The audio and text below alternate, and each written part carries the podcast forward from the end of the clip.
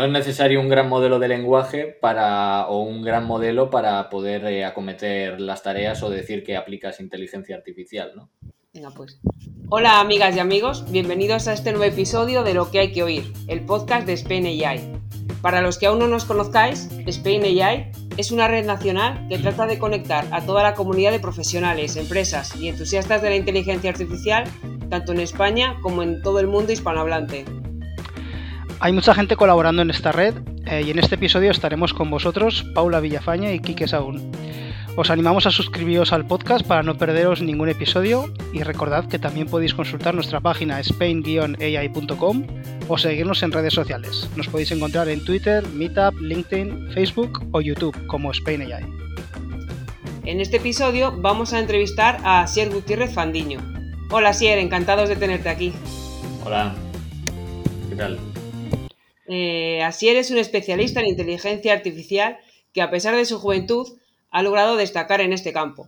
Es ingeniero informático graduado por la Universidad de Deusto y cuenta con un máster en IA de la UPC de Barcelona en 2018. Además, ha trabajado en el prestigioso Barcelona Supercomputing Center y formó parte de proyectos de renombre como la creación de María, un programa especializado en el procesamiento del lenguaje natural del que hablaremos en unos minutos. Es el fundador de LHF Labs en 2022, una empresa especializada en inteligencia artificial, tecnologías y computación en entornos de altas prestaciones. Su trabajo ha sido reconocido en la industria con modelos como Roberta, que acumula más de 40.000 descargas mensuales. Es el primer español en trabajar 100% remoto desde España para el gigante Walmart, cadena de supermercados que hace sombra al mismo Amazon. Es la primera vez que esta empresa contrata a un español en modalidad de teletrabajo desde España. Bueno, además de su experiencia en IA, nuestro invitado también es experto en, NLP, procesamiento de lenguaje natural, y HPC, computación de altas prestaciones, y trabaja como experto en estas materias en el Ministerio de Asuntos Económicos y Transformación Digital en el Plan Nacional de Tecnologías del Lenguaje. Y para agregar a su impresionante lista de logros, pues también ha sido galardonado, entre otros, con el Premio de Tecnología Aplicada otorgado por AECOC por su trabajo final de máster sobre explainability en sistemas de recomendación utilizando datos contextuales. Bueno, lo primero de todo, así queremos darte las gracias por participar en nuestro podcast que trata de ayudar, como sabes, a la divulgación de la inteligencia artificial. No, eh, gracias a vosotros porque, vamos, después de toda esta introducción me la habéis subido, vamos, increíblemente. O sea que... ¿Te hemos subido la autoestima? Sí, sí, sí. O sea, yo ya eh, hoy que es viernes, eh, vamos, para mí ya, ya con esto me, me vale. ya está. O sea, yo ya he hecho la semana. Muy bien, me alegro.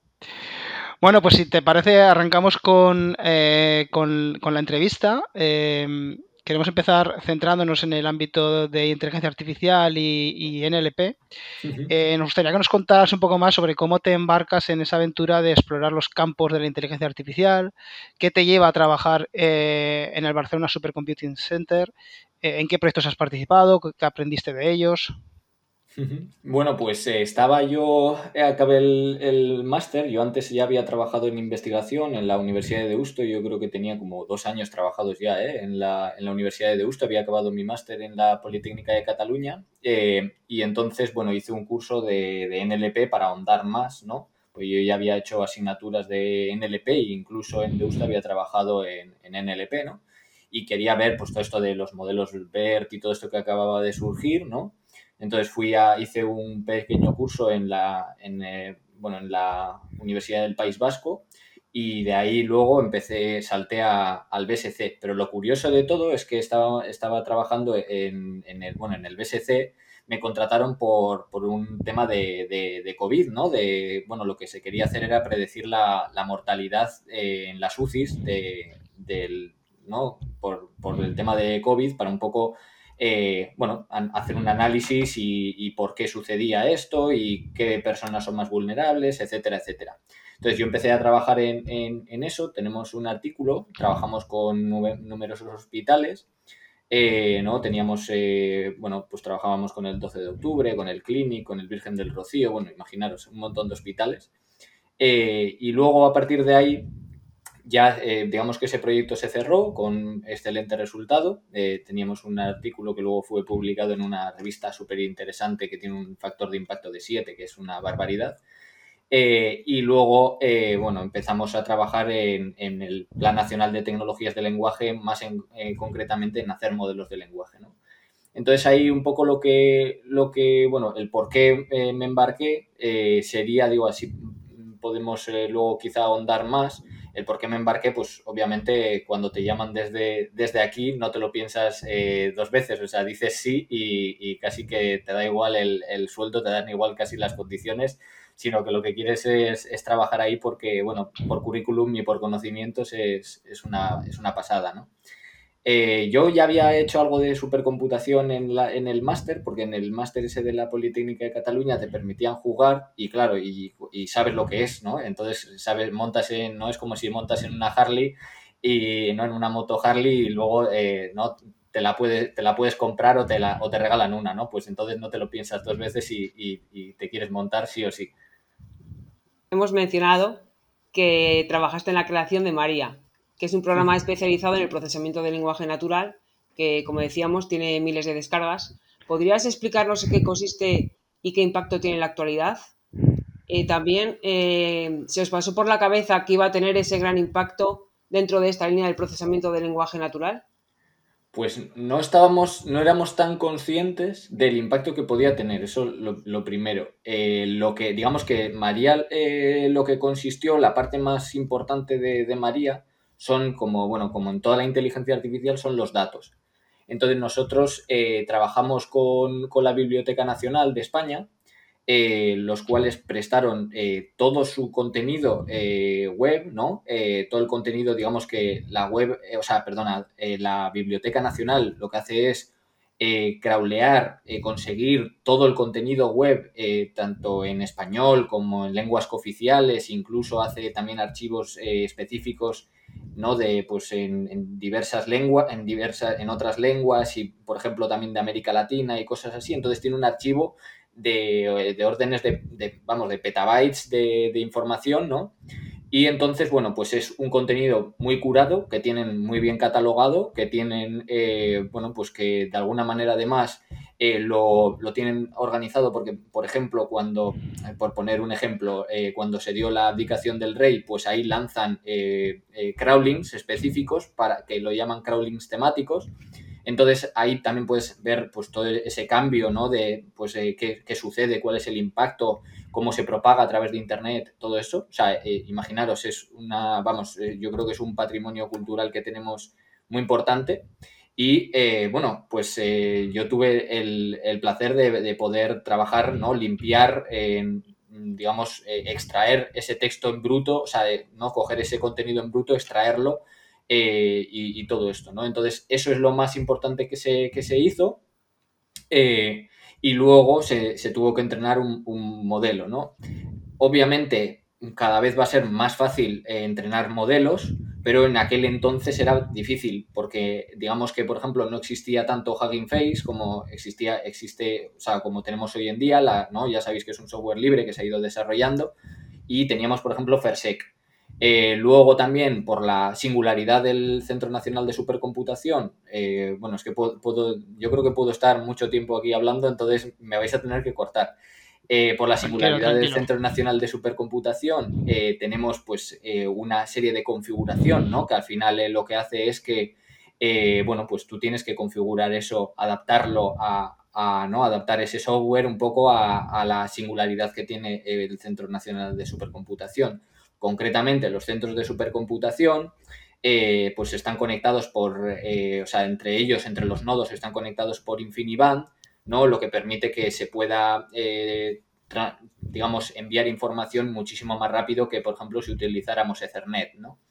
O sea, digamos que así como igual en, una, en un servidor de aplicaciones tendríamos ¿no? Ethernet, pues allí tenemos eh, todo, hiperconectado para poder dar un servicio, ¿no? Entonces, configurar todo eso fue, fue una locura, ¿no? Tener todo eso eh, preparado fue una locura. La limpieza también, podéis imaginaros, porque no solo es eh, extraer por extraer, ¿no? Es pasarle un montón de filtros, entre ellos, y ya bajando un poco más a lo específico, pues filtros de, bueno, primero extraer el HTML, eh, detectar los idiomas, eh, romper los documentos en, en, pequeños párrafos y de los párrafos en líneas y ver si esa línea tiene basura o no tiene basura, limpiar, eh, corregir el encoding porque puede venir en, ¿no? puede venir en algo que no sea UTF-8.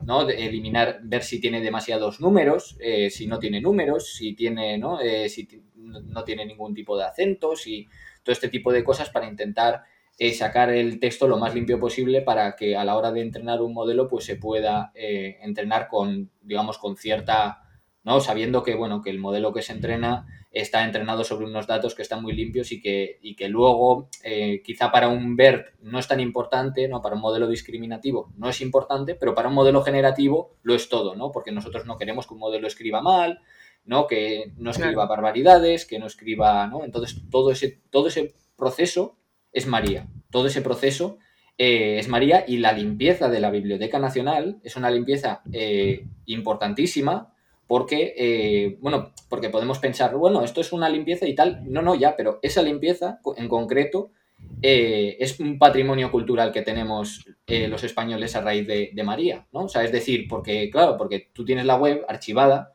eh, que no hay nadie que la procese de manera masiva, ¿no? Y viene un centro de supercomputación, te limpia todo eso, te lo deja ordenado, te lo deja organizado y luego tú a partir de ahí extraes el valor. Pero el valor lo tienes ahí y de hecho tienes toda la evolución del español, ¿no? en los últimos años, de qué se ha hablado en la web. O sea, es que tienes no solo en la parte de entrenar modelos, ¿vale? De lenguaje masivos, sino también de entender cuál ha sido la evolución de la web en los últimos, por ejemplo, 20 años, ¿no? Claro, al final es toda la parte, ¿no? De entendimiento de ese proceso desde, pues, desde la captura de la información y la limpieza hasta luego llegar a, hasta ese nivel de entrenar el modelo. Pero toda esa parte previa también es de gran importancia en, en estos casos, claro. Claro, o sea, todos los que, todos los que seáis científicos de datos, eh, todos los que estén escuchando que sean científicos de datos, saben que están 80% del tiempo trabajando con los datos y luego un 20% entrenando el modelo e intentando mejorarlo, ¿no? Y es un poco, ahí es donde, donde bueno, pues donde os cuento la, la, la historia, ¿no? De cómo tenemos que limpiar, tenemos eran 59 terabytes de información, que claro, 59 terabytes en, en, tu casa no te caben, ¿no? Tienes que tener ahí una serie de discos duros y luego para procesar todo eso y aplicar todas las reglas, todos los filtros, todo eso eh, y de manera distribuida y todo esto, pues ahí es donde, donde, ¿no? donde el problema pues, se, ha resuelto de manera correcta y, satisfactoria gracias al Centro Nacional de Supercomputación y a las capacidades de supercomputación que tiene. ¿Y qué perfiles eran los que trabajabais en, en, María? ¿Erais más centrados en la parte de data scientist o, o, también había otro tipo de perfiles? Pues sí, sí, o sea, teníamos eh, una, bueno, teníamos muchos perfiles variados, ¿vale? O sea, eh, teníamos eh, mucho de, informática, pero al final es el Centro Nacional de Supercomputación, ¿no? Lo, lo mínimo que tendrías que tener es informáticos. Y luego teníamos, por ejemplo, pues algún que otro matemático, Teníamos también eh, muchísima gente de lingüística computacional y, lingüistas, o sea que su carrera era la lingüística, y te daban también una visión de humanidad y de entender también estos contenidos y de, de mm, entender, pues, porque, claro, eh, por poner un ejemplo, mi hermano es lingüista, no trabaja ahí, ¿no? Pero eh, sí que él dice, no, pues si la gente habla así, entonces esto está bien. Eh, ¿no? Y, fíjate que yo digo, no, no, pero si eso no es correcto ya, pero si la gente lo habla así, ¿no? Entonces hay, diferentes visiones, ¿no? Que entienden eh, y que comprenden eso, ¿no? Y que nos permite luego eh, llevar sobre todo el modelo a, algo que sea lo más accesible posible y sobre todo que, que entienda bien eh, bueno, que entienda bien y que, y que sea todoterreno, sobre todo que sea todoterreno, ¿no? Y luego, pues, que intentar eliminar sesgos, eh, es que hay un montón de, tareas, ¿no? Esto, esto es como, o sea, fuimos por, por, un cierto tiempo como una pequeña OpenAI, ¿no? Porque, ¿no? Teníamos los datos, teníamos un montón de gente, teníamos el cómputo, teníamos todo, y fue como, ¿no? Como si, como si estuviéramos en, en OpenAI, ¿no? Muy bien. Eh, esa frase de que si la gente habla así esto es correcto me ha dejado un poco un poco preocupado, ¿eh? Pero bueno. No, eh, lo que me, lo que digo es que imaginaros, ¿eh? Sí, sí, entiendo. Yo escucho, yo escucho yo, si la gente habla de, de alguna manera, no me, no, me, refiero a sesgos, me refiero a, la jerga, ¿no? Sí, la jerga, entiendo. Eso, esa jerga, cosas así, de que si todo el mundo lo habla así, es un poco yo creo como hace la RAE, ¿no? Que la RAE al final pasa mucho tiempo, eh, ¿no? Pasa tiempo eh, en el que se está empleando una palabra, ¿no? Eh, mm, de manera, pongamos, incorrecta y un día aparece en la RAE. ¿Por qué? Pues porque quizás se ha implantado, ¿no? O un, o un anglicismo quizás se ha implantado, ¿no? Entonces, bueno, pues eso, eso es lo que, lo que sucede también, ¿no? Entonces, hay las RAEs ya cuando el proceso está muy consolidado, cuando lo incluye, ¿no? La academia, pero eh, antes, pues quizá haya lingüistas que digan, sí, sí, esto tiene una tendencia, ¿no? Y ahí es donde, donde, donde he trabajado. Luego proyectos, pues puedo hablar de, pues en el ámbito de la justicia. También, por ejemplo, trabajamos en uno que detectaba controversia antes de que sucediera, ¿no? Un poco por eh, por el título, ¿no? Eh, pongamos, eh, cuando un título ya puede ser pretencioso o puede llevar lugar a, porque hay mucha gente que no se lee el contenido, se lee solo el título, eh, pues lleva a, controversia, a comentarios de gente que está a favor y en contra, ¿no? A, que digamos que, ¿no? que, que hace mucho ruido eh, y trabajamos en eso, tenemos un, modelo en Hugging Face, ¿no? Del, o sea, el BSC, pues el, donde yo estaba, porque ya no estoy, pero bueno, ahí subimos un, el, modelo y luego publicamos un artículo. Y ese modelo también es muy interesante porque solo con el título y el cuerpo del texto éramos capaces de predecir la controversia antes de que sucediera. Entonces eso, eso está muy bien porque al final, pues... Eh, te puede ayudar a hacer un análisis masivo de, por ejemplo, aquellos posts que pueden llegar a ser controvertidos, aquellas noticias que pueden llegar a ser controvertidas. No por, no por censura, pero sí por entender un poco qué está pasando, que un poco yo creo que la, que la Unión Europea también va por ahí, ¿no? De intentar eh, no, eh, no, no, radicalizar, pero al final eh, estamos todos aquí, ¿no? En, Europa y tenemos que convivir, ¿no? Y entonces, pues intentar que traslademos las ideas de una manera ordenada, ¿no? Pues ese tipo de cosas era las que, se, las que intentábamos hacer con este modelo, ¿no? Detectar eso antes de que suceda. Muy interesante, sí. Nos, has hablado de, todo el, reto que suponía la, limpieza de los datos, ¿no? Eh, especialmente en estos casos de, NLP. Eh, ¿Hay algún otro desafío así común en todos estos proyectos de NLP eh, en el, con, el que, con el que os encontréis habitualmente y, un poco cómo lo, lo afrontáis? Bueno, sobre todo, aparte de la limpieza de los datos, ¿vale? Eh, mm, bueno, es que hay un montón, ¿eh? O sea, me puedo poner también a listar. Eh, por ejemplo, tenemos el problema de cuando tú quieres resolver una tarea, encontrar datos apropiados, eh, intentar eliminar el sesgo, porque no es, no es, un, no es un problema fácil, porque, por ejemplo, yo quiero que mi modelo entienda lo que le digo, pero yo no quiero que el modelo reproduzca el sesgo, ¿no?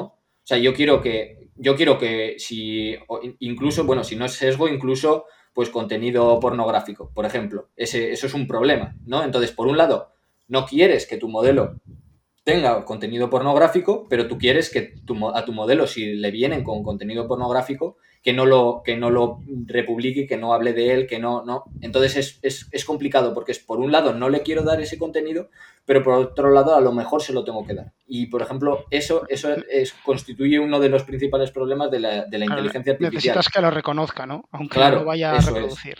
eso es. Porque de hecho, eh, nosotros ahí tuvimos una fuerte discusión, digo, no mala, pero, eh, o sea, de, de que, claro, de que eh, deberíamos de eliminarle el, contenido pornográfico, porque si luego este modelo lo van a usar en Twitter, ¿no? No digo, bueno, pornográfico o insultos o podéis imaginar, ¿no?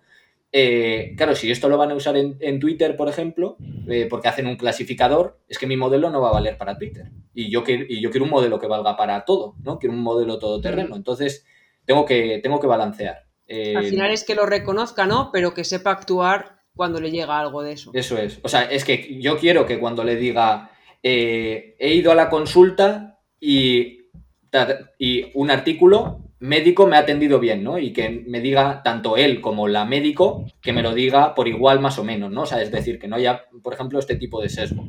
Pero que a la vez, eh, si pongo el modelo a clasificar cosas en forocoches, pues entienda. Entonces, claro, es una, es una, me estás pidiendo, ¿no? Eh, pues me estás pidiendo demasiado. Eh, entonces, bueno, ahí es donde, donde, se donde hay que trabajar muchísimo y, todavía se, vamos, todavía hay muchísimo camino por recorrer.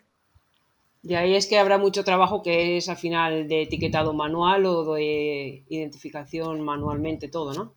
Sí, ahí hay, ahí hay eh, muchas técnicas, eh, por ejemplo, para detectar, o sea, una, cosa que, hicimos para analizar un poco el, corpus en grande era eh, todo el tema de, bueno, de topic modeling, ¿no?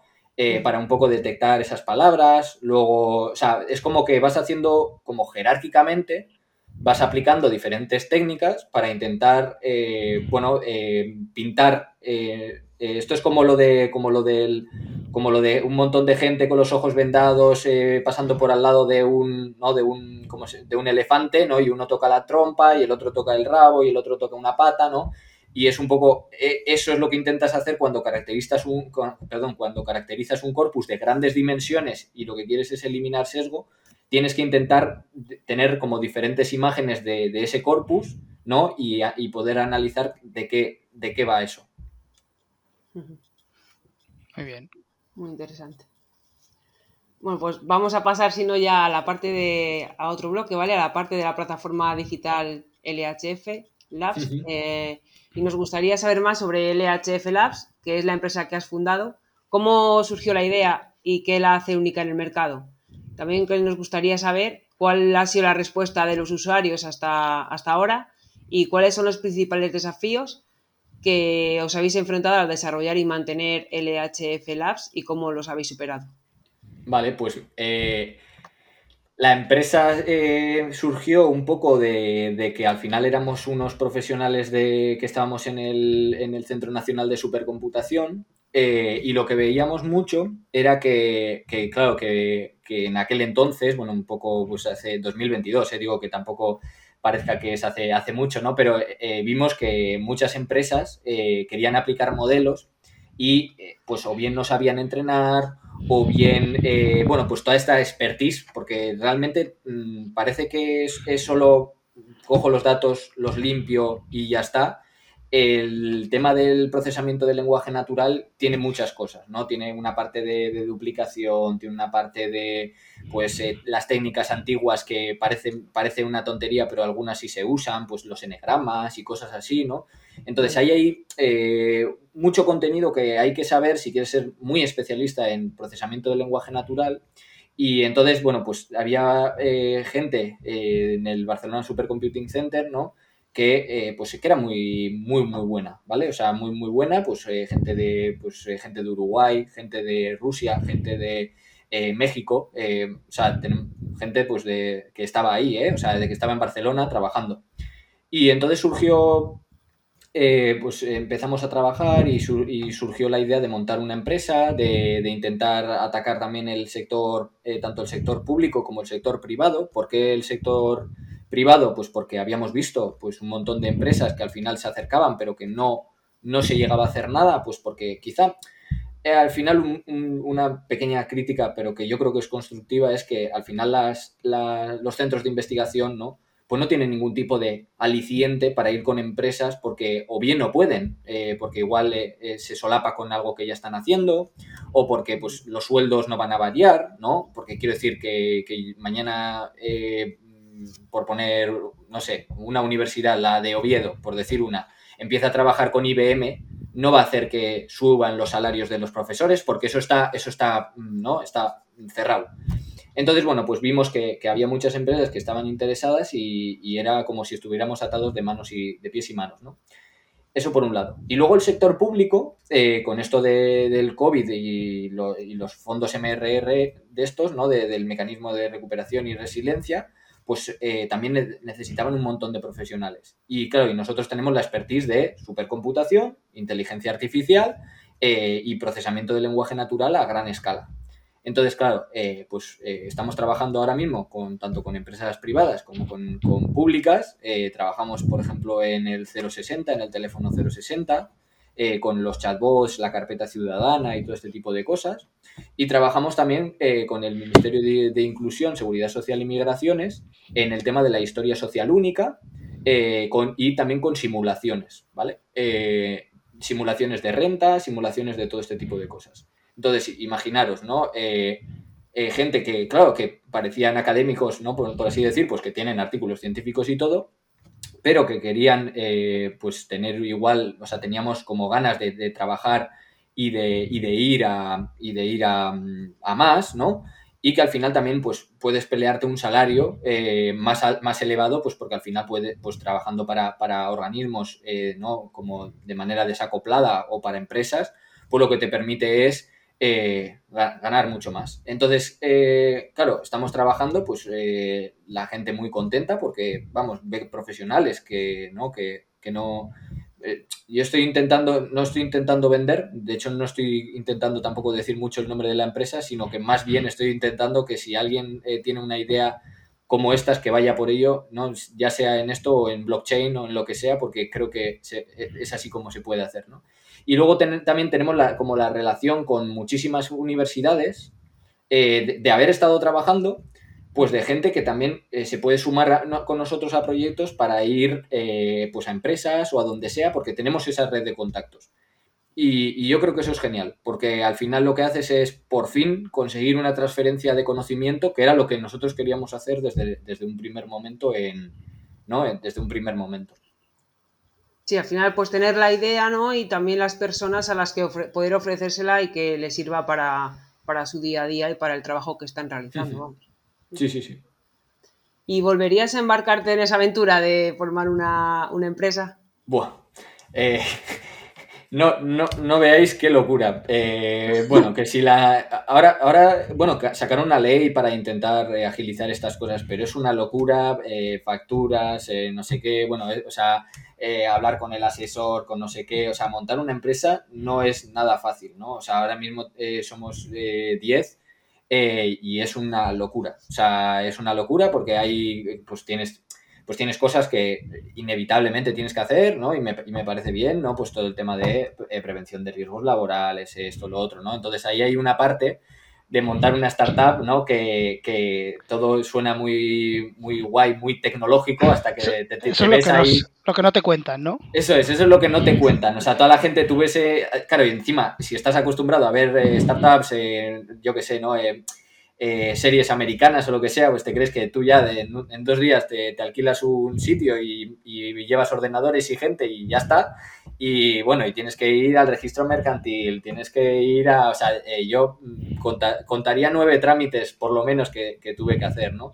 Entonces, bueno, pues todo ese tipo de cosas que hay que hacer e inevitablemente, pero que, bueno, que también te ayuda un poco a tener esa, esa madurez de negocio, ¿vale? Y que, eh, aunque parezca una barrera de entrada, eh, también es una, una, una, barrera para que no te metas si no estás seguro. Porque si no estás seguro, no, no, no, lo montes porque al final, pues, o vas a dejar tu trabajo, o vas a quitarte tiempo, o vas a hacer cosas que no, eh, pues, ¿no? Que igual no estás dispuesto y pues estas barreras, aunque, aunque, no, aunque parezca que te, no te van a... O sea, si tú tienes la idea clara, lo vas a hacer. Eso es lo que, ¿no? lo que, lo que quiero llegar a decir. Sí que es mm. cierto que tienes la factura, las nóminas, el no sé qué, tienes esas cosas en la cabeza, pero bueno, eh, es algo también inevitable.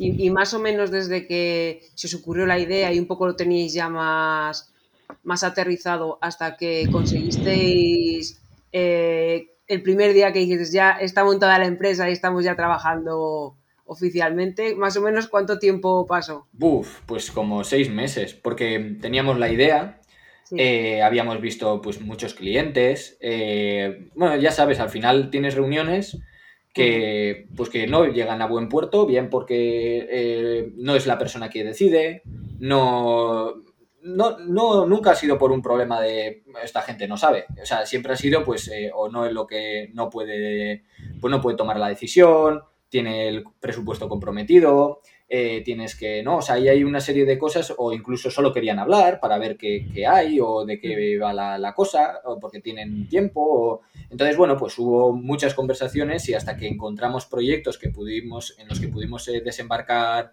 mucha gente, eh, pues como ahora que tenemos también con alguna empresa, yo hablo más de, las cosas que son públicas, más que de las privadas, porque ahí no prefiero no hablar.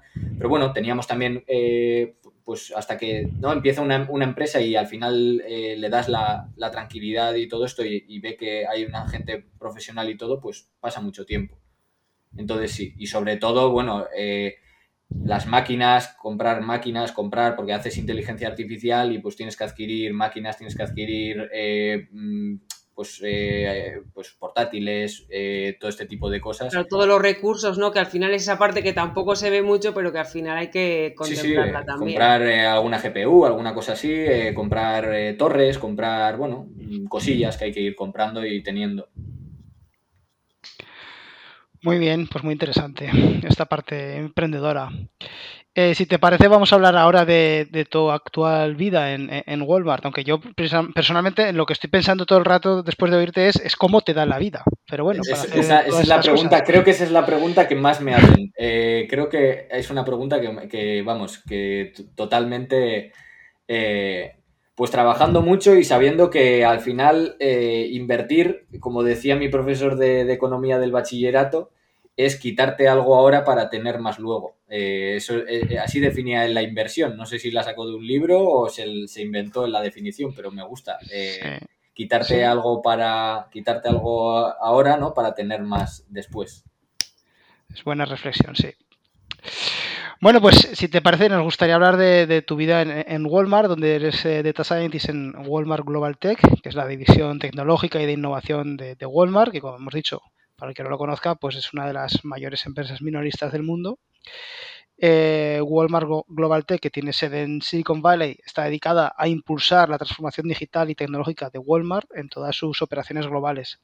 Entonces nos gustaría, lo primero es curiosidad, eh, nos gustaría saber un poco cómo fue el proceso de selección para, para aplicar a la oferta, si es que hubo una oferta o, o cómo, cómo, entraste y un poco cómo es eh, el trabajar para una empresa de, estas dimensiones. Sí, de hecho, eh, Walmart es eh, la fortuna número uno, o sea, la empresa fortuna, o sea, si buscáis Fortune Companies, es la fortuna número uno.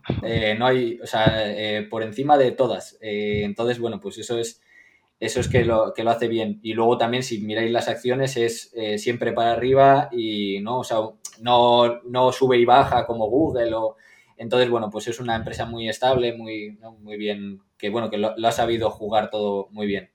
Eh, pues eh, si os digo la verdad, empezó en 2021 eh, un tira y afloja porque me, contactó mi actual manager en 2021, un poco como un mensaje, no automático, pero un mensaje un poco como más, como, bueno, podríamos hablar y tal, y pues que igual copió y pegó, ¿no? Y, se mandó a mucha más gente.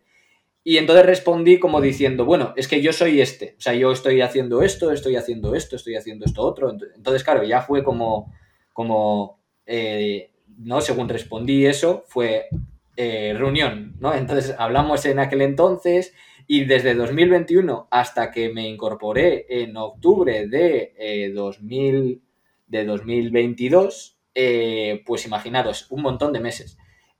no por, por papeleos, por, eh, bueno, por todo. O sea, eh, pues reuniones, eh, hablar, entrevistas, bueno, pues un montón de, sobre todo al principio fue mantener el contacto, porque digamos que el proyecto se estaba abriendo, luego pues hay fluctuaciones de mercados, ahí sí, sí es y no es del proyecto de ahí, entonces bueno, pues hasta que se, digamos, eso, se, se tomó una decisión sólida de que sí, y luego pasé entrevistas, que me parece que fueron cuatro entrevistas, pues eh, fue bastante, pues bastante eh, largo. Pero no, por, no porque lo, suele ser, sino porque, bueno, pues porque digamos que el, proceso de, contratar a alguien en, España, pues siendo el primero, pues era un problema. Eh, de hecho, luego, cuando se dijo que sí, tuvimos que, cambiar la manera de hacerlo varias veces porque, eh, no, y así no se puede, pero claro, o sea, porque igual llevábamos a callejones sin salida, ¿no? Entonces, Hasta que disteis con la fórmula, ¿no? Sí, sí, sí, o sea, eh, fue bastante... Entonces, claro, ahora ya está eso montado y entonces eh, ya me consta que no solo soy, no soy el único, o sea, ya hay más gente. Entonces, bueno, pues eso, eso es genial porque se abrió la puerta a que, a que más gente de, de España pues se empezara a trabajar para Walmart.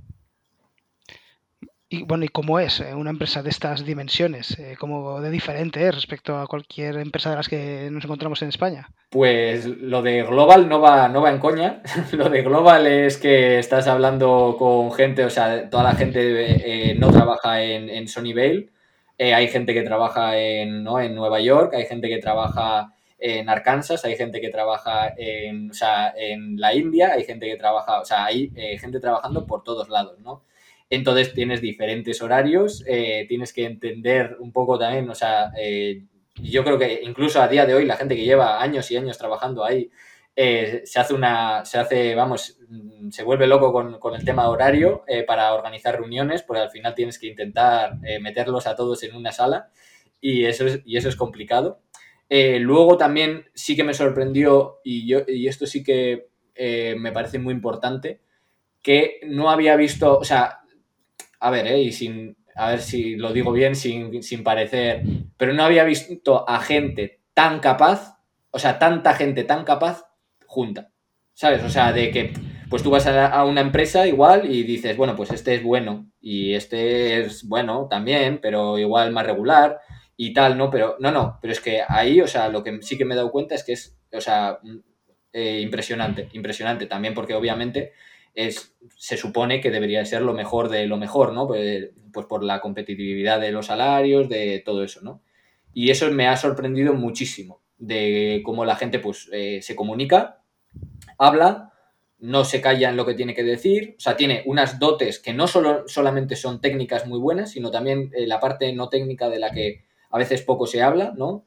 Eh, y entonces, pues bueno, pues es una mezcla de, todo eso, ¿no? Y, en la parte técnica también impresionante. O sea, gente con una experiencia brutal.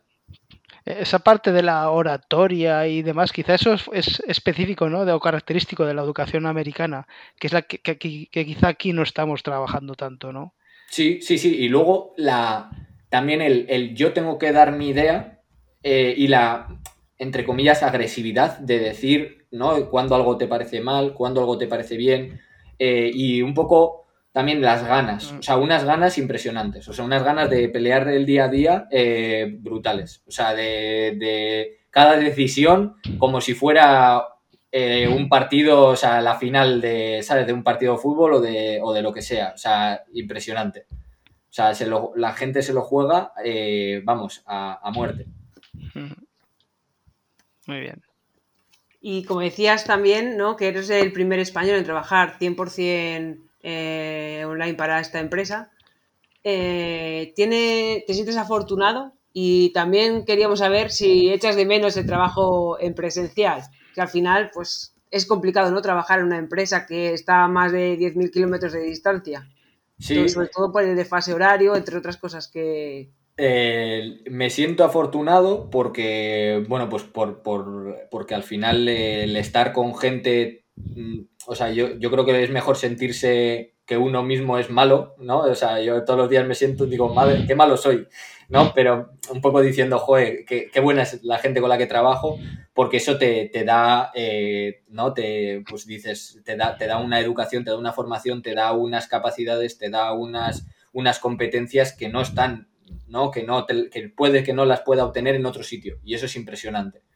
Y luego, por otro lado, eh, eh, lo de echar de menos el, teletrabajo, el, perdón, el trabajo presencial, eh, justamente mm, lo gracioso es que yo fui al, al Barcelona Supercomputing y, o sea, estaba, volví de Barcelona dejé el piso en el que estaba y todo, me contrataron en el Barcelona Supercomputing, alquilé un piso en Barcelona, volví otra vez, o sea, mudanza y mudanza. Eh, para el que sepa lo que son mudanzas, pues ya sabe un poco eh, lo que es. Y entonces, eh, claro, era COVID, o sea, era época de COVID y no fui. No fui, pero vamos, ni a, no tengo ni la acreditación. O sea, os puedo enseñar la vida laboral, pero no os puedo enseñar ni el, ni el colgante, ni una chapa, ni un boli, ni nada. No fui.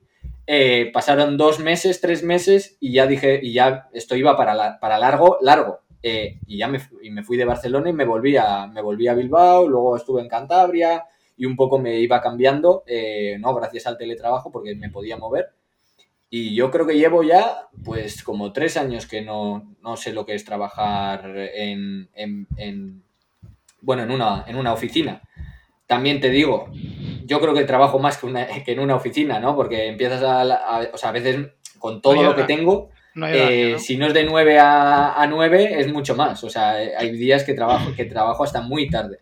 Eh, luego el fin de semana tiende a ser sagrado eh, y es importante la palabra tiende, ¿no? Pero bueno, eso es un poco lo que, lo que hay. Muy bien. Y en el ámbito, eh, hemos comentado también al inicio, ¿no? Que das apoyo al, Plan Nacional de Tecnologías del Lenguaje en, el Ministerio, ¿no? ¿Puedes contarnos un poco así resumido en qué consiste? Sí, eh, bueno, está el, eh, digamos que hace muchísimo tiempo, yo creo que desde el 2014, pues en, España se lleva intentando trabajar todo este tema del procesamiento del lenguaje natural, cuando imaginaros en 2014 ni siquiera eh, ¿no? el, procesamiento del lenguaje natural era, algo, era mm, casi, ¿no? Era, era algo muy pequeño de la inteligencia artificial y hoy en día es que es casi todo, ¿no? Eh, digo, porque ha, cogido una dimensión eh, brutal. Pero España fue el primer país del mundo en tener un plan de tecnologías de lenguaje. y luego, cuando, bueno, pues cuando hubo cambio de gobierno en 2019 y tal, se ha empezado a, bueno, como seguía el plan de tecnologías de lenguaje, pues no, no se ha seguido y tal, en la misma línea pero eh, con, la llegada de los fondos europeos se ha trabajado mucho en el, en el, PERTE, ¿no? este eh, proyecto estratégico y tal, de la nueva economía de la lengua. Y ahí, eh, bueno, pues hay un montón de iniciativas, está, yo creo que está desgranado en, un documento, entonces yo la parte que, en la que más me, vamos, más, digo porque ahí está educación, yo de educación no tengo ni idea. Eh, quiero decir, puedo explicar un poco cómo se puede enseñar o no, o cómo bajo mi, punto de vista, pero yo ahí no, no tengo ni idea. Y donde más eh, conocimientos creo que aporto es en la parte de modelos eh, de lenguaje, modelos en general, también de imagen y de vídeo y cosas así, de audio, y en la parte de, de datos. mi visión, o sea, yo, yo, estoy todo el día dando la matraca aquí y allí de que los datos son muy necesarios, no porque se quieran hacer un modelo súper grande tipo OpenAI, pero sí eh, que es necesario para, por ejemplo, que una empresa pueda echar a andar. ¿Por qué? Pues porque a diferencia de, los países anglosajones, la presencia del Estado en, eh, no, aquí la presencia del Estado es mucho mayor. O sea, tenemos la Biblioteca Nacional, tenemos, bueno, tenemos muchas cosas, hay un montón de, funcionarios, hay un montón de cosas, se genera un montón de documentos todos los días, que me parece que es genial, o sea, tenemos un, estado de bienestar pues eh, brutal y entonces eso genera un montón de documentos. Eh, tenemos una sanidad pública, ¿no? Entonces generamos documentos normalizados a gran escala. Y entonces todo eso, que parece, mm, bueno, que puede, que puede parecer que es algo, pues eh, unos datos eh, que tienes por ahí, pues se puede sacar un rendimiento brutal y, trabajar para que esos datos generen más valor, ¿no? Y ahora con los modelos de lenguaje, pues es que eh, si vais vosotros al médico, sabéis que el médico está todo el rato escribiendo un poco, o sea, te le, le estás hablando y, y a mí me ha pasado de médicos que están continuamente escribiendo qué pasaría si en lugar del médico estar escribiendo, pues ya le escribiera una máquina o la síntesis de la voz ya le hiciera una máquina. Creo que, o sea, ya hay empresas que, están intentando trabajar en esto y me parece estupendo. Eh, ¿no? Eh, analizar miles de informes clínicos y quizá incluso detectar enfermedades o patologías que no se habían detectado antes porque no se conocían o porque no, eh, incluso enfermedades raras. Eh, y todo este tipo de cosas que, bueno, no solo es en la salud, en la justicia, en un montón de cosas que podemos digitalizar en España muchísimo.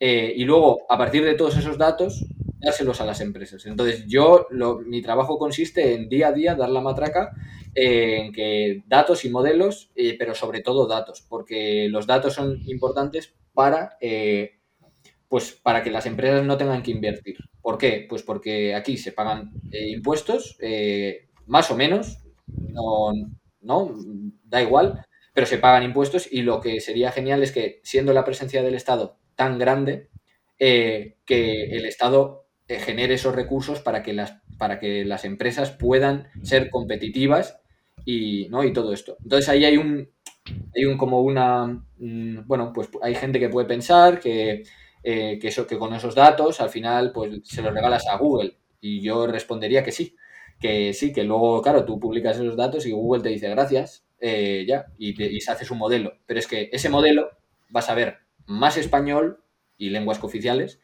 va a saber, eh, va a tener mejores capacidades en español, va a hablar español de España y no español de México o de Colombia o de, ¿no? O sea, quiero decir, va a saber español de aquí.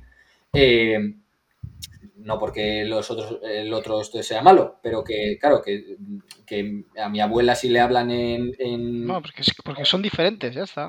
Bueno, o porque eso es, o porque le dicen una palabra que no entiende y mi abuela diría, ¿esto qué es? ¿No?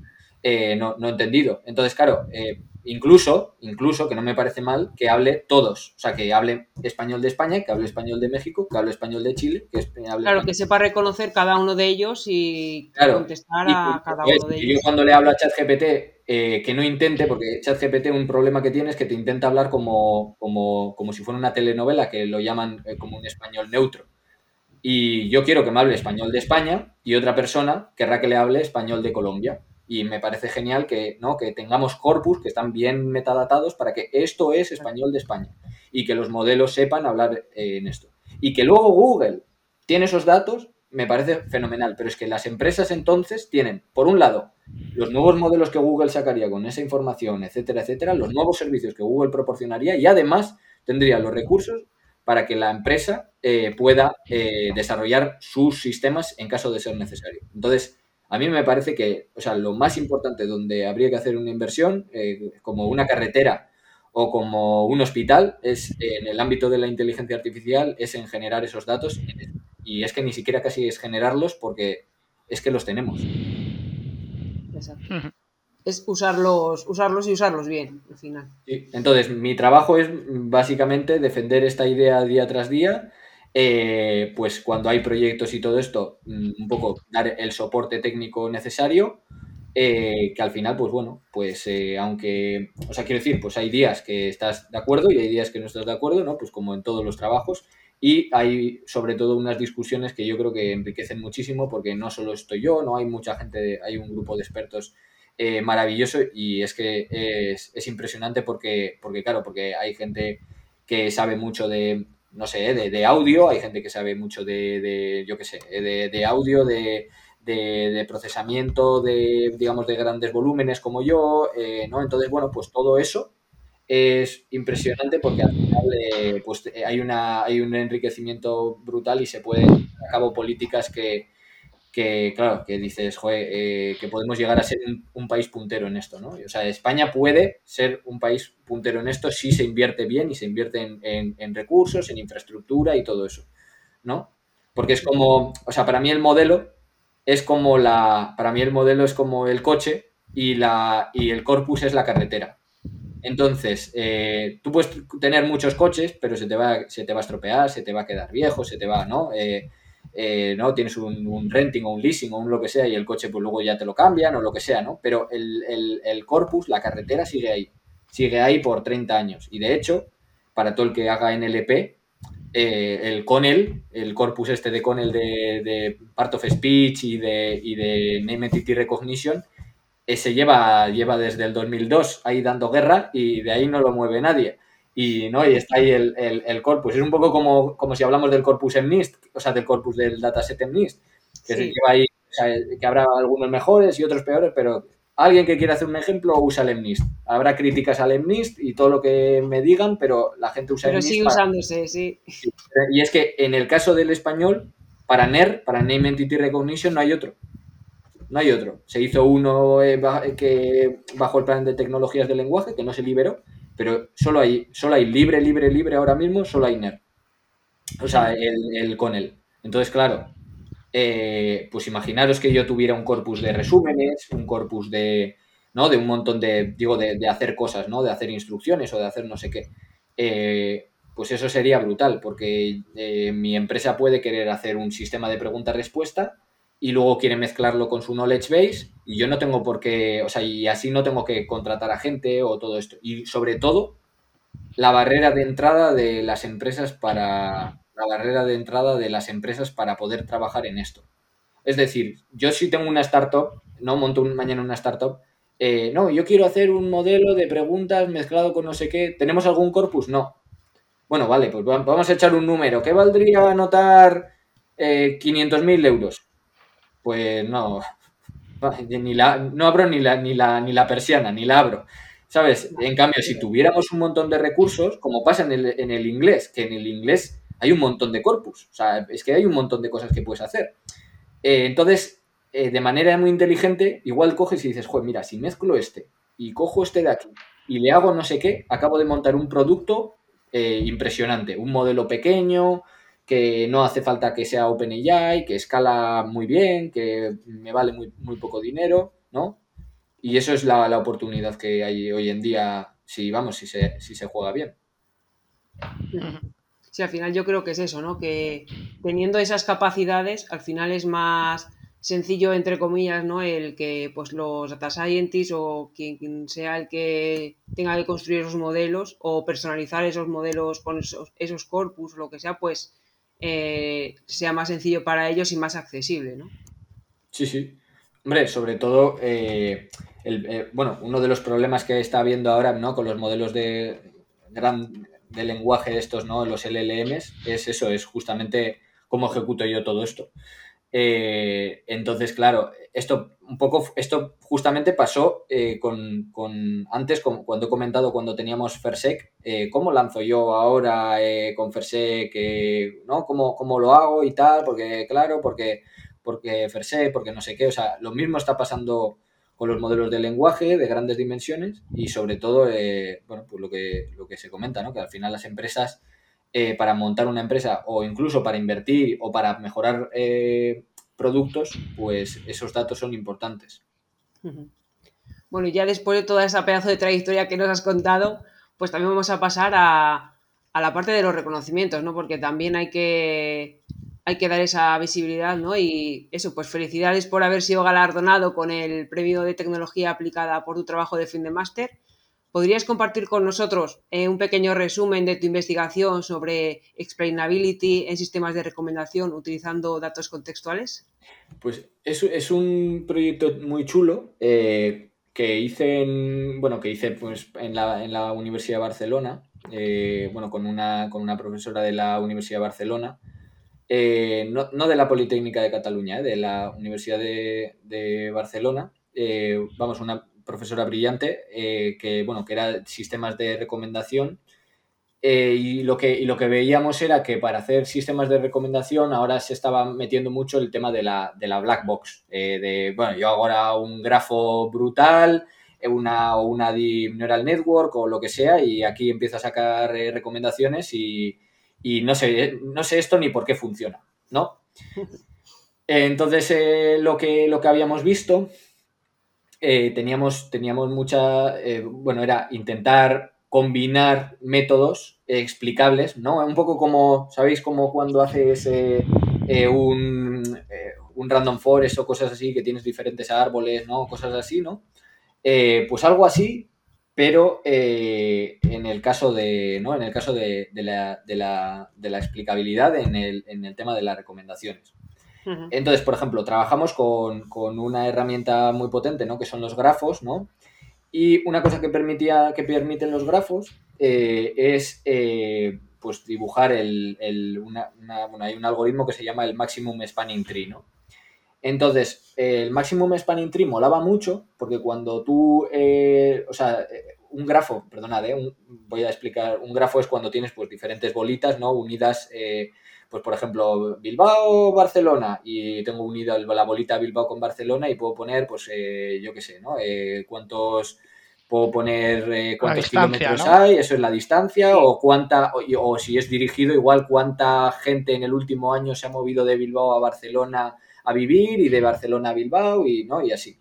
Entonces lo que hacíamos era en un grafo, digamos, que no fuera multidimensional, ¿no? Eh, fuera, que ahora lo llaman multiplex, eh, en un grafo que fuera de una sola dimensión, tuviéramos todos los usuarios conectados entre sí con una puntuación de, eh, o sea, con un número de, o sea, si a mí y a, y Patri le gustan las mismas dos cosas iguales, tendríamos dos puntos en común, ¿no? Y si a mí y a sea, y si a mí ya, por ejemplo, y a Paula también eh, tal, pues vamos, vamos conectando, ¿no? Entonces, eh, eso por un lado. Y por otro, teníamos la parte de, ¿no? pues de, productos. Los productos también, cuando a dos personas le gustaba el mismo eh, el producto A y el producto B, conectábamos el producto A con el producto B. Entonces, a raíz de eso, eh, luego podías tener un maximum spanning tree que era como el backbone, ¿no? El backbone es como la, espina dorsal, ¿no? De, cuál era, eh, digamos, lo, por donde deberías de pasar más o menos para tener eh, una visión de los productos, de, cómo se, de cómo comprarlos, o sea, de, de la relación que tenían los productos y un poco cuáles eran los productos más importantes, ¿vale? Entonces, claro, eh, ahí lo bueno que podías decir es, claro, yo puedo recomendar productos importantes o cuando salga una recomendación puedo decir por qué, ¿no? Pues porque este producto es de los más importantes o porque este producto está cerca de, es muy similar a estos otros productos. O sea, se podían hacer un montón de cosas con el tema de grafo y se podía explicar muy bien. Y en el caso de los usuarios también. Entonces, cuando, porque era, hicimos pruebas con un montón de datasets, o sea, había datasets de de productos de sushi, de, ¿no? Entonces podías explicar pues que este sushi es como este o porque este sushi se complementa como este. Entonces podíamos minar muchos tipos de relaciones.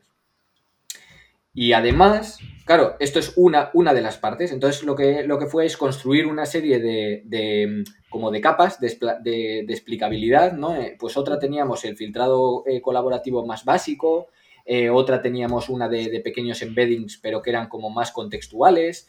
Eh, que eran construidos a partir del grafo. O sea, teníamos como muchas, muchas capas y todas esas capas lo que permitían era dar eh, una explicación muy buena eh, y entender por qué se te había recomendado eso. Y además, al usuario lo que le permitía era poder modificar eso a su gusto. De yo quiero algo diferente, quiero algo. ¿Por qué? Pues porque yo cuando entro a veces en Amazon y digo, ojo, es que un día compré un juego de Play que no era para mí, que era para mi sobrino o para no sé quién. Compré un juego de Play y me están todo el día sacando juegos de Play y no quiero juegos de Play. ¿Y cómo, le, y cómo modifico yo eso? ¿no? ¿O cómo le digo yo que, o cómo le digo que, por ejemplo, que quiero más sorpresa más que algo que, o sea, quiero decir que no quiero que porque haya visto dos cines western me saques 35 cines western, quiero mm, variar y quiero más cosas, ¿no? Entonces, eso era lo que lo que permitía hacer que, por un lado, para el usuario podía modificar aquellas cosas que le, que le gustara y por el otro, eh, pues eh, la explicabilidad que tanto la, la, empresa podía tener y el usuario se le podía dar o se le podía visualizar, etcétera, etcétera. Entonces, bueno, pues, pues eso fue un poco el trabajo. Me, parece súper útil porque yo eh, sufro eso, ¿no? A veces cuando miras algo que a lo mejor ni lo vas a comprar, yo estoy pensando, digo, ya está, ahora en los próximos días no voy a ver más que anuncios de, esto, que encima no es algo que me interese, ¿no? Pues la verdad es que si conseguimos solucionarlo, será, por, será, será muy bueno, muy bueno. Sí, y luego, eh, incluso, como tienes la foto grande, imagínate, yo puedo entender que Netflix no me diga, claro, me enseñe los planos de la estrella de la muerte, o sea, me enseñe ahí todo lo que tiene, todo el grafo, pero sí que puede igual enseñarme una imagen muy grande, ¿no? Y decir, se, ilumina aquí y tú igual eso lo quieres tachar. O sea, algo como incluso gamificado, ¿no? O sea, se podría incluso gamificar esa recomendación para decir, pues yo esta, esta parte ya no quiero volverla a ver, no sé. Eh, eh, es que se te pueden ocurrir mil cosas, ¿no? De un día te apetece... la estrategia. Sí, sí, Vivi, perdona. No, iba a decir que un poco depende de la estrategia que quiera seguir, ¿no? También a la hora de. Claro, sí, sí, la estrategia o de que incluso si yo sé, o sea, imaginaros un grafo, ¿no? Y digo, pues hoy me apetece una mezcla de western con comedia. Y entonces hago así un círculo y me empieza a sacar de, ese círculo. O incluso quiero películas, porque hay muchas veces que en Netflix yo digo, ojo, es que quiero clasicazos, o sea, quiero verme, eh, estoy ahí una tarde de domingo lluvioso y digo, quiero verme alguna parecida, pues como El Padrino, como tal, que son clasicazos, ¿no? Entonces, claro, si tú tienes el Maximum Spanning Tree, sabes cuáles son aquellas películas que, que dices, joder, que son las más conocidas, las más reconocidas, las más importantes, ¿no? Entonces, claro, si tengo ese, ese backbone, puedo decir, bueno, pues vamos a atacarlo por, vamos a atacarlo por ahí, vamos a enseñarle, por ejemplo, aquellas que sean eh, clasicazos. Y lo mismo con productos, ¿eh? O sea, eh, viene, un, viene un francés a España a vivir, imaginaros, y, claro, y, quiere comprar en el supermercado mm, cosas de calidad, pero no sabe, claro, porque dice, joder, es que yo qué sé, las marcas son diferentes algunas, ¿no? Y entonces dice, joder, quiero comprar una fregona, pero quiero aquella que sea pues la más, la más, la que más se suele comprar, ¿no? Entonces el francés puede comprar esa fregona eh, pues no sé, imaginaros, Vileda o no sé qué, o entonces, claro, eh, detecta aquellos que están en el, pues en el, en el backbone, o dice, no quiero comprar cosas de súper conocidas, archiconocidas, quiero, no, quiero algo súper raro, pero bien valorado, pero no sé qué, entonces, bueno, pues esas cosas se pueden, se pueden verbalizar y se pueden eh, introducir. Muy bien. Pues eh, si te parece, para terminar este bloque, eh, nos gustaría un poco conocer cuáles son tus perspectivas para el futuro de la IA y del NLP, especialmente ahora que llevamos unas semanas o meses hablando tanto de los eh, LLMs, ¿no? los grandes modelos de lenguaje, gracias a la irrupción que ha habido de ChatGPT. No sé si tú también eres de, de estos que se ha sorprendido de los avances que se han conseguido en los últimos meses y un poco hasta dónde crees que podemos llegar en los próximos años y qué aplicaciones que ahora mismo nos parecen impensables podemos llegar a, ver en un futuro cercano. Yo aquí, si me permitís, voy a pulsar el botón de hiperespacio y voy a empezar a, voy a, empezar a decir aquí varias, varias cosillas sobre todo, o sea, yo cuando vi el, el, bueno, no te pues cortes, no te cortes. El GPT 3.5, eh, GPT 4 y todo esto, eh, es genial, pero eh, yo voy al español. Eh, todo el tema de, pues en español, cuando le dices hacer a veces es un poco repetitivo. Eh, em, luego tiene como mucha más, mm, le, impacta muchísimo más, mm, digamos que, imaginaros, en el, inglés, cuando han eliminado los sesgos, ¿no? Es como si hubieran delimitado muy bien los sesgos, ¿no? Imagínate, o más que los sesgos de aquello que puede hablar y aquello que no puede hablar. Pero, pero claro, es que ha sido entrenado en inglés. Pero cuando de repente hablas en español, es como si yo cojo eh, una figura y la proyecto. Entonces esa, esa, proyección es más fea, es más, está más, eh, más, peor tratada. Entonces lo que sí que he visto es que, por ejemplo, en, en, en algunos ámbitos, pues no lo hace tan bien porque eh, cree que tiene, que tiene que no decir nada, ¿no? Porque igual le han dicho que no hable de medicina y se le pone un poco de, algo de medicina en, en, inglés y lo hace genial, pero se le pone lo mismo en, en, español y lo hace más regular o no quiere decir nada, porque ese, ese, ese, no ese límite que le han puesto eh, le prohíbe decirlo y como está ¿no? más ruidoso porque está el español, pues ahí tiene el problema. Y luego, por lo que comentaba, ¿no? Lo del, lo del español de España, el español de México, el español de... que sería genial que eso lo tuviera en cuenta porque, eh, porque yo creo que a nosotros no nos hace tanto daño, fijaros, como le puede estar haciendo a, Latinoamérica con el español de... O sea, porque el, el español internacional un poco yo diría que se parece más al, nuestro que, que, el, que igual que a uno de, de Cuba, ¿no? Entonces, eh, pues por ejemplo, yo creo que les hace, bueno, igual Cuba no usa mucho ChatGPT, pero, pero igual en, Colombia, en México, en Venezuela y todos estos, pues sí que pueden acceder y que, y que trabajan de aquella manera y tienen ese problema, ¿no? Entonces, bueno, pues esto es lo que yo creo que, que es el, siguiente reto para el español. O sea, eh, para los modelos de lenguaje que, hable, que empiecen, o sea, el reto de los modelos de lenguaje es que hablen otra lengua que no sea inglés mejor que el inglés ahora mismo. O sea, que el GPT-5 hable igual de bien español que habla en inglés eh, GPT-4. ¿No? Entonces eso sería brutal. Eso sería impresionante y ahí yo creo que sí que me creería eh, todo esto que han hecho. Trasladar todo el conocimiento que tienen en inglés al español eh, proyectándolo bien, que yo creo que es ahí donde falla. Sí, sería un puntazo, la verdad. Eso es. Y yo, ¿dónde veo que podemos llegar? yo sí que creo porque ahora, claro, se les están metiendo a los, a los agentes, ¿no? Eh, o sea, yo cuando hablan de, que la IA puede destruir el, eh, ¿no? el universo y tal, yo sí que creo que al final, o sea, imaginaros, puede suceder como una especie de bucle infinito, ¿no? De, porque claro, un, un modelo de lenguaje agente en el cual lo que hace vuelve a entrarle, ¿no? Es como se está él autoalimentando, ¿no? Y si sabe programar y sabe hacer no sé qué y sabe no sé cuál, ¿por qué no va a... O sea, quiero decir, si sabe navegar en Internet, sabe, eh, sabe hackear, sabe no sé qué, sabe no sé cuál, yo ya no digo por el hecho de que él mismo se programe, pero que yo le diga, no, eh, quiero que me hackees este sitio y entonces le doy el portal de, de la agencia eh, atómica internacional, yo qué sé, ¿no?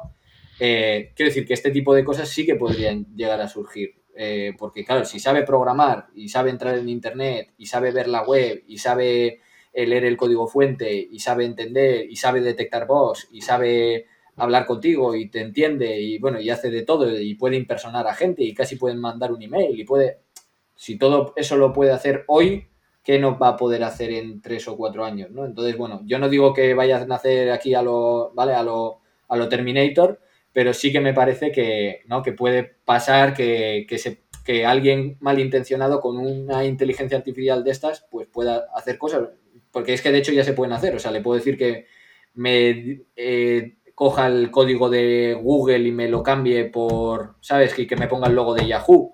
Eh, y, me da la página web de Google con el logo de Yahoo, no sé cómo decirlo, ¿no? Entonces, bueno, pues si sabe hacer eso y sabe entender código, ¿por qué no va a poder hackear, ¿no? Entonces ese era el, botón de hiperespacio al que es, a donde me ha llegado ahora eso. Muy bien. Muy bien. Pues, yo creo que hasta aquí ha sido la entrevista y ahora pues vamos a hacerte la otra parte, ¿no? La parte B que decíamos antes. Ya podemos estar más tranquilos, ¿no? Después de esto último que has dicho, pues nos relajamos más, ¿no?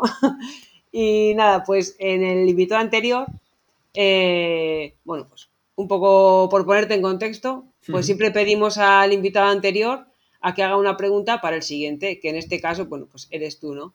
y el invitado anterior fue Antonio Castelo, eh, que es un comediante y presentador español, conocido también por su trabajo en radio y en televisión. Y la pregunta que te lanzaba, aunque él no sabía que ibas a ser tú, ¿vale? Lo lanzó en general, era eh, si crees que se producirá y si es así, cuándo y cómo será la primera relación sentimental y sexual entre una máquina y un humano. La línea de, de, acabar con el mundo yo creo que también va por ahí. O sea, en el momento en el que no ya está todo esto de, ¿cómo era? El de, el de Tesla que quería sacar también un robot y todo esto.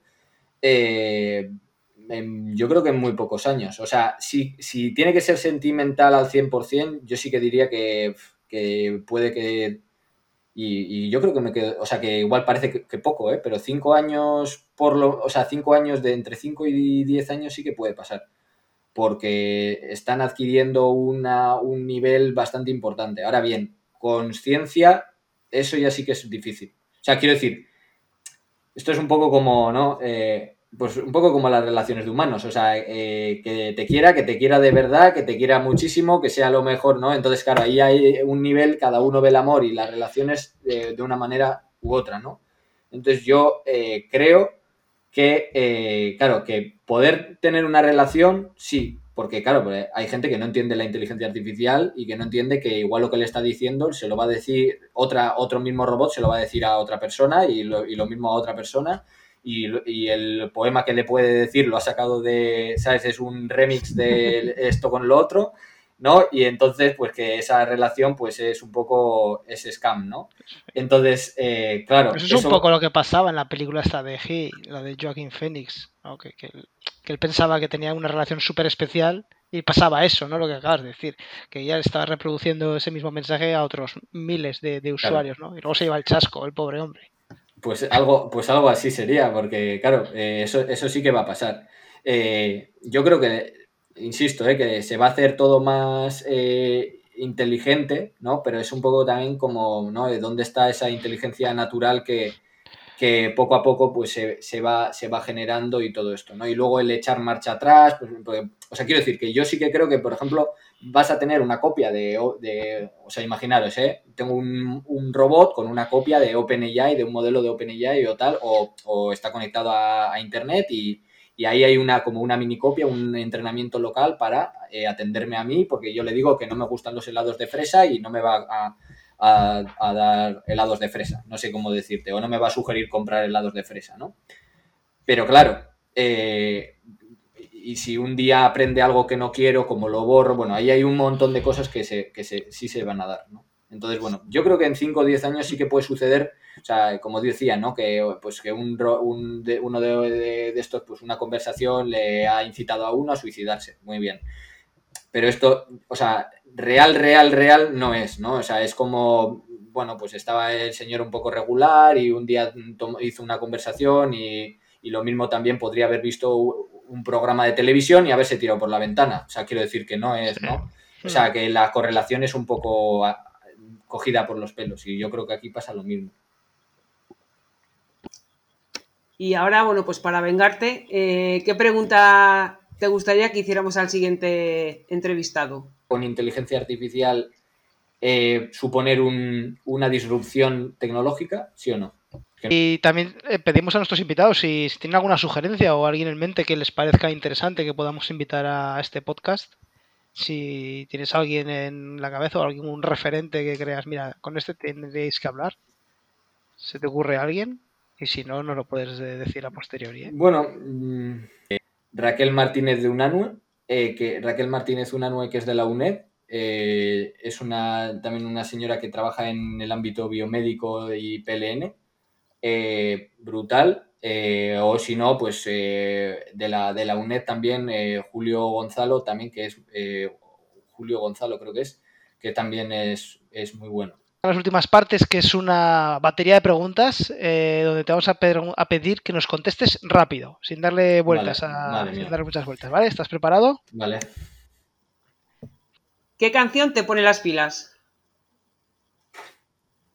Pues yo es que pongo la radio, eh, no pongo, de verdad, ¿eh? escucho Cadena 100, no, no pongo... O sea, yo pongo Cadena 100, ya está. Lo que salga. ¿eh? Sí, sí, lo que salga, lo que salga en ese momento. Venga, ¿cuál es la última película o serie que te ha enganchado? De, la, la, France Connection esta, esa la, vi el otro día, me, me, gustó mucho. No sé si se llama así o cómo se llama, pero esa me, me gustó mucho. ¿A qué jugabas cuando eras pequeño? A Playmobil. R o Python. Python, vamos, ni me lo pienso. Venga, sitio o lugar más raro donde has teletrabajado. En un autobús.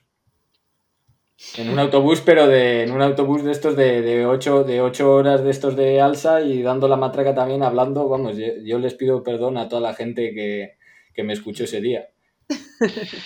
Muy bien. Si pudieras viajar en el tiempo, ¿a qué época querrías ir o a quién querrías conocer? Sí que me gustaría ir, pero muy, muy atrás, no por, no por conocer, o sea, por ver, digo, porque si igual me comen y tal, eh, bueno, eh, pues todo el tema de los neandertales y todo eso sí que me gustaría verlo.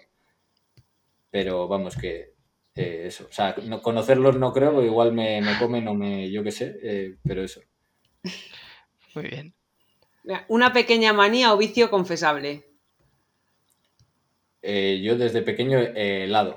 O sea, me puedo comer uno, otro, otro, otro, otro y no, no paro. O sea, compro eh, una caja de, yo qué sé, de Magnum y me la. Y si no, me digo, mira, esto hoy no, porque ayer comiste, come el siguiente.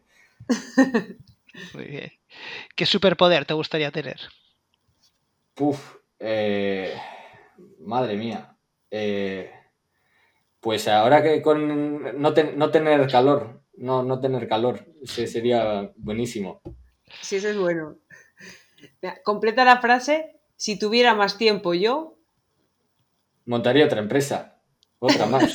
No, a ver, es que me gustaría de todo. O sea, me gustaría aprender a pintar porque pinto como un niño de 5 años. Eh, me gustaría tocar algún instrumento que no fuera la flauta. Solo sé, ¿sabes? Tocar la flauta de, la primaria y, ¿no? y cosas así. Pero bueno, ya eh, si tuviera mucho tiempo, igual el día que me jubile, ¿no? Y con todos los avances que se están haciendo en, inteligencia artificial últimamente, ¿qué es lo que te ha sorprendido más? Pues para mí todo lo que sea el tema de, mm, accesibilidad eh, me parece súper importante. O sea, todos los avances de también de audio, texto a audio y todo esto me parece súper importante. Porque digamos que hay gente que no puede, ¿no? que no se puede comunicar de manera eficaz por el motivo que sea y eso yo creo que es impresionante. O sea, eh, todo lo que se haga ahí, eh, cada inversión que se haga, creo que merece la pena. ¿Alguna recomendación relacionada con, este mundo de la inteligencia artificial? ¿Una web, un canal, una publicación, autor? Hay gente que trabaja por proyecto más que por, eh, por el qué, o sea, por, por el dinero o por tal. Y creo que trabajar por el proyecto es lo que te hace que aprendas más que, sabes que no, es que aquí me ofrecían 10.000 más y entonces me fui para allá, o es que aquí me, ¿no? Entonces creo que eso, te, el, ir por proyecto es mucho mejor. O sea, mm, ahí eso es impresionante. Yo antes de, yo de hecho he hecho entrevistas diciendo, yo aquí no voy a trabajar, pero bueno, quiero saber si igual el proyecto me apasiona. O sea, aparentemente, pues por lo que hay, no, no, no, voy a trabajar aquí, pero quizá el proyecto me apasione y, y entonces me iría ahí. Mm, quiero decir, aunque no tenga un nombre de empresa brutal, pero si el proyecto es bueno, merece la pena porque vas a aprender muchísimo y, y si las personas que hay ahí merecen la pena, también. ¿Piña en la pizza? Sí. Yo sí. Yo. Muy bien. Bueno, estamos ya llegando al final de la entrevista y para cerrarla, pues eh, te queremos proponer un, pequeño reto. Em, imagínate que tuvieras que explicar a qué te dedicas a un grupo de personas mayores, sin conocimientos de tecnología, y que lo tuvieras que resumir en una frase breve y sencilla, que pudiera ser fácil de entender para ellos. Pero para ponerlo un poco más difícil para ti, eh, ¿qué te parece si lo haces incluyendo estas palabras que hemos escogido de manera totalmente aleatoria? Que son cultura, familia y descubrimiento. Eh, sería como aprovechar todos los descubrimientos y avances en la ciencia eh, y el procesamiento del lenguaje natural, ¿no?